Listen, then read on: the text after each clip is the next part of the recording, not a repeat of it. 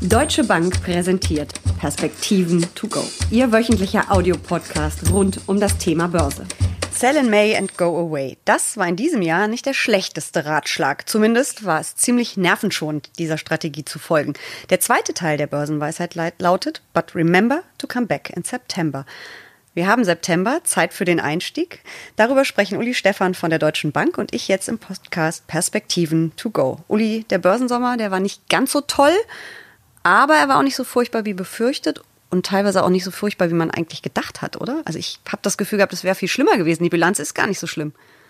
Es war innerhalb von einzelnen Handelstagen und auch einzelnen Wochen schon extrem, was mhm. wir erlebt haben. Das Ganze ging ja dann los mit der Eskalation der, des Handelsstreits zwischen den USA und China im Mai. Kam gleich Anfang An Mai, passend zur Börsenweisheit. Genau, Ankündigung neuer Zölle, daraufhin ist die Börse abgetaucht.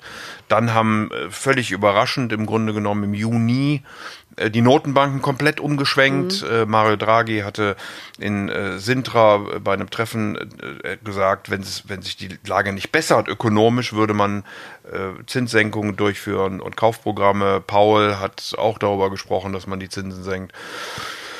Äh, dann waren wir im Juli wieder äh, mit dem Brexit beschäftigt. Äh, Johnson wurde, wurde Premierminister, ähm, Handelsstreit im August, zwischendurch Italien. Also das hat schon insgesamt die Nerven äh, nicht gerade geschont, mhm. ähm, weil es doch mit äh, zum Teil erheblichen Volatilitäten einhergegangen ist und weil man, wenn man an der Börse äh, agiert, natürlich immer darüber nachdenkt, ist das jetzt wirklich ein fundamentaler, äh, eine fundamentale Änderung, muss ich deshalb meine Anlagestrategie ändern oder ist es ähm, irgendwie Augen zu und durch. So ähnlich, ja. Aber die Bilanz für den Sommer bisher war gar nicht so schlecht ist fast plus minus null. Also wir sind dann im Mai runtergefallen und unter Zacken in etwa da äh, heute wieder gelandet, wo wir äh, im Mai angefangen haben. Mhm. Also, aber man hatte eben auch nichts verpasst. Ähm, man hat sich vielleicht ein bisschen die Nerven geschont. Mhm, weniger graue Haare, auch gut. Ähm, wie sieht's denn jetzt aus mit dem zweiten Teil der Börsenweisheit? Ähm, wir haben ja immer noch ziemlich politische Börsen. Das ist gerade schon angesprochen, den Brexit. Wir haben die Regierungskrise in Italien. Wir haben den Handelsstreit zwischen den USA und China. Das ist ja alles immer noch da. Und wir hatten ja gerade auch Landtagswahlen in Deutschland, wobei die ja die Börse relativ kalt lassen. Ich glaube, die europäische Politik ist insgesamt immer dann für den Kapitalmarkt äh, spannend, wenn es äh, wenn's, wenn's wirklich anti-europäisch wird. Mhm. Solange äh, Mehrheiten vorhanden sind, solange man denkt, diejenigen, die so sehr naja, kontraargumentieren können, noch eingefangen werden, äh, ist der Markt doch relativ beruhigt. Mhm. Ähm, und äh, das scheint mir auch bei solchen Landtagswahlen in, in Deutschland dann für den Moment der Fall zu sein. Solange man darüber diskutieren kann äh, und will das jetzt gar nicht tun, aber wie gesagt, für den Kapitalmarkt äh, her ist immer so diese europäische Frage dann diejenige, die da besonders entscheidend ist. Und damit sind wir beim Brexit. Ähm, Boris Johnson läuft ein wenig die Zeit ähm, davon. Er hat jetzt selber sogar schon vor Turbulenzen im Falle eines äh, ja, No-Deals gewarnt. Wie schlimm können die Turbulenzen die Börse treffen? Also die, die Zeit wird tatsächlich eng. Das britische Parlament äh, kann ja noch diese Woche zusammentreten.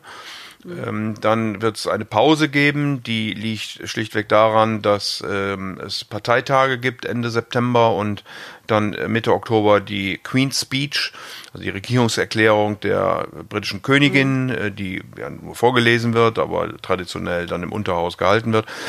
Ähm, äh, stattfindet. Und insofern ähm, äh, hat man jetzt diese Woche oder dann eben ab Mitte Oktober wieder Zeit, um Dinge zu entscheiden. Äh, diese Woche wird es noch Abstimmungen geben, ob man verschiebt oder wie auch immer, möglicherweise Neuwahlen.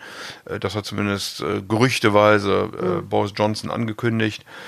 Also es könnte durchaus sein, dass wir am Ende des Tages in eine Verschiebung des Austritts und in Neuwahlen in Großbritannien hineinlaufen. Aber aus Brüssel kamen ja eigentlich zuletzt eher Signale, dass die mm, EU den Großbritannien nicht weiter entgegenkommt.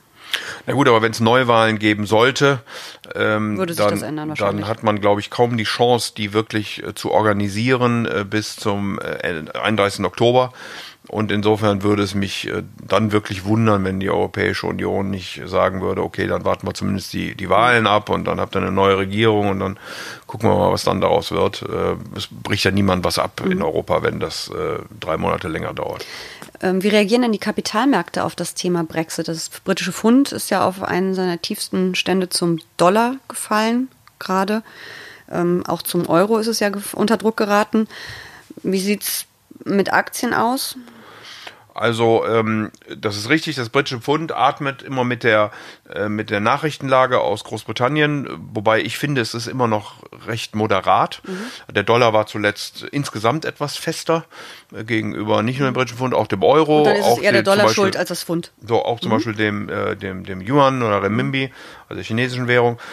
Ähm, ähm, die Auswirkungen auf dem Aktienmarkt sind dann immer die Frage, wo geht das Pfund hin, wo habe ich Binnenmarkt- oder Exportmöglichkeit. Mit dem schwächeren Pfund ist mein Export äh, besser. Äh, der Binnenmarkt läuft nicht so gut. Auch die Stimmungsindikatoren in Großbritannien sind wirklich miserabel. Mhm. Also da merkt man schon, dass das mittlerweile auf die Wirtschaft durchschlägt. Ähm, ich glaube, wenn man einen wirklichen Indikator auch mal für die Nervosität des Brexit sehen möchte, dann sollte man auf den irischen Aktienmarkt gucken. Mhm denn der ist doch sehr äh, in Mitleidenschaft gezogen, seitdem Boris Johnson Ende Juli das Amt des Premierministers äh, übernommen hat und dann natürlich eben auch deutlich Richtung Eskalation argumentiert. Mhm. Das heißt, da also immer ein bisschen Fuß vom Gas, ein bisschen aufpassen, wer die Aktien im Depot hat? Ja, beim britischen Binnenmarkt wäre ich, wär ich schon etwas mhm. vorsichtiger. Ähm, und man muss natürlich auch sehen, welche Unternehmen dann insgesamt Handelsbeziehungen äh, mhm. zu Großbritannien haben. Wir wissen heute nicht, wie das Thema gelöst wird. Man, man will es offensichtlich sehr modern, sehr digital, damit wir keine äh, Schlangen an Zollhäuschen sehen und ähnlichem lösen, wenn es denn dann so kommt. Ähm, aber äh, endgültige Entscheidungen gibt es da noch nicht. Ähm, was bemerkenswert ist nach mhm. äh, über zwei Jahren, äh, die wir darüber diskutieren. Aber gibt es eben noch nicht und ähm, Insofern ist da sicherlich äh, Vorsicht geboten. Ja. Also ein Thema, was weiter die Kapitalmärkte auf jeden Fall in Atem halten wird. Ja, wie gesagt, es äh, kann sein, dass sich das über Neuwahlen löst und dann werden wir mal sehen. Nach den letzten Umfragen, die ich zumindest gesehen habe, lagen äh, einige Parteien relativ gleich auf. Die Liberalen, äh, die Tories, Labour und auch die, nee, die Grünen waren ein bisschen abgeschlagen. Aber äh, relativ ähnlich die drei Parteien, die Brexit-Partei genau war auch noch dabei, so um die 20 Prozent herum ähm, das wird sehr spannend werden, wenn es wirklich mhm. Neuwahlen gibt, wie dann, dann der Wahlkampf gestaltet werden wird. Wie sieht es denn mit Italien aus? Da haben wir ja auch gerade eine Regierungskrise erlebt. Ja, äh, Salvini hat äh, die Regierung aufgekündigt, äh, Conte ist dann zurückgetreten als Ministerpräsident. Ähm, ich glaube, ja, Salvini wollte ja unbedingt äh, Neuwahlen haben. Äh, die, da haben ihm äh, die PD und die Fünf Sterne einen Strich durch die Rechnung gemacht, indem sie gesagt haben, gut, dann könnten wir uns vorstellen, eine Regierung äh, zu bilden. Ähm, der Staatspräsident Mattarella hat konnte mittlerweile beauftragt, eine solche Regierung zu bilden. Ähm, glaube, dass das gelingen kann. Allerdings machen die fünf Sterne noch eine Mitgliederbefragung, also eine Befragung der Basis, ob man das denn will, weil sozusagen der politische Feind der fünf Sterne bisher immer die Sozialdemokraten, also die PD gewesen ist. Und mit der geht man jetzt zusammen. Das könnte eben für Irritationen sorgen. Deswegen will man diese Mitgliederbefragung äh, machen. Ähm, mal gucken, wie sie ausgehen wird und ob wir denn dann wirklich eine Regierung in Italien bekommen. Sollte das nicht der Fall sein, wird es möglicherweise auch in Italien dann Neuwahlen äh, geben mit all den Ungewissheiten, die damit verbunden sind. Denn nach den letzten Umfragen ist zwar die Zustimmung von äh, Matteo Salvini äh, und der Lega ein Stück weit zurückgegangen, aber sie ist immer noch nach Umfragen äh, die stärkste Partei im Moment. Also auch ein Thema, was uns so schnell nicht loslässt und was auch nochmal zu Turbulenzen an den Märkten führen könnte. Also Turbulenzen äh, weiß ich nicht, man sieht das immer auf den italienischen Staatspapieren dann vor allen Dingen, äh, die äh, sehr stark in der Rendite auch gefallen sind, wie alle Papiere, aber das war eben durchaus je nach Nachrichtenlage in Italien anders in der Vergangenheit. Ähm, es kommt jetzt darauf an, wie dieses, wie diese Mitgliederbefragung der Sterne, der fünf Sterne ausgehen wird. Äh, und dann ist natürlich immer die Frage, gerade auch in Italien, wie stabil sind dann solche Regierungen, wenn man sich im Grunde gar nicht Grüne ist mhm. und es nur in Anführungsstrichen macht, um äh, Salvini ähm, äh, nicht an die Regierung kommen zu lassen. Äh, welche Ideen entwickelt man, welche Ideen entwickelt man vielleicht auch mit der Europäischen Kommission äh, zusammen, die ja dann auch im November neu und frisch zusammentritt. Es klingt jetzt beides, Brexit und auch Italien, ähm, so, als ob es da Lösungen geben könnte. Und ich sage es mal ganz platt alles gut werden könnte? Na, es wird gewählt werden mhm. und dann werden wir sehen. Also mhm. ich hatte ja gesagt, in Umfragen hat Salvini durchaus die Mehrheit und es könnte eben dann sein, wenn Italien wirklich wählt, äh, dass Salvini dann äh, die, die, die Mehrheit stellt. Ähm, so, in Großbritannien werden wir schlichtweg äh, sehen, ob es Neuwahlen gibt und das wird dann, glaube ich, sehr, sehr spannend werden, wie, wie ich das vorhin gesagt habe, wie der Wahlkampf ausgehen wird. Also es gibt Hoffnung, dass es gut mhm. ausgeht, mhm. aber ähm, äh, es kann auch anders sein.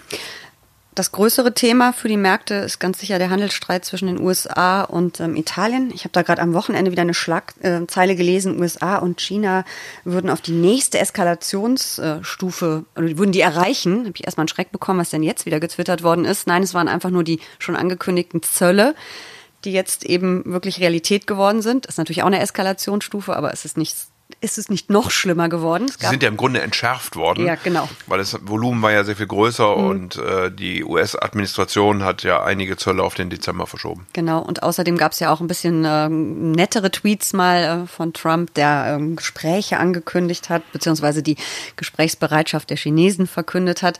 Ähm, können wir da auch ein bisschen durchatmen im Moment? Man weiß nie, welcher Tweet als nächstes kommt, richtig?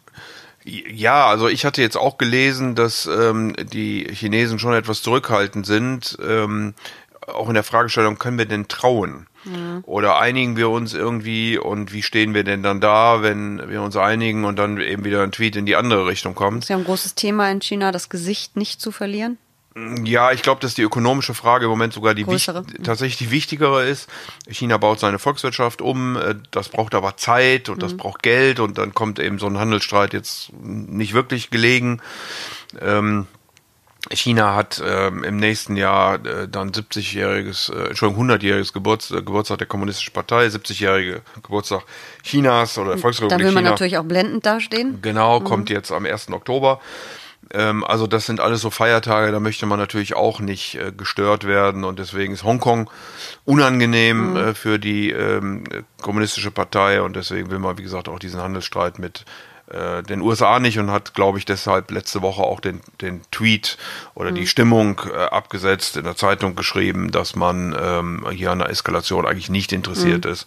Äh, Trump hat immer wieder betont, man wird sich im September, äh, es gibt wohl noch kein Datum, ähm, äh, zusammensetzen will und weiter darüber sprechen will. Ähm, aber so erratisch, äh, wie die Dinge jetzt in den letzten neun Monaten verlaufen sind, ist es also ganz schwer, da eine mhm. Prognose zu machen.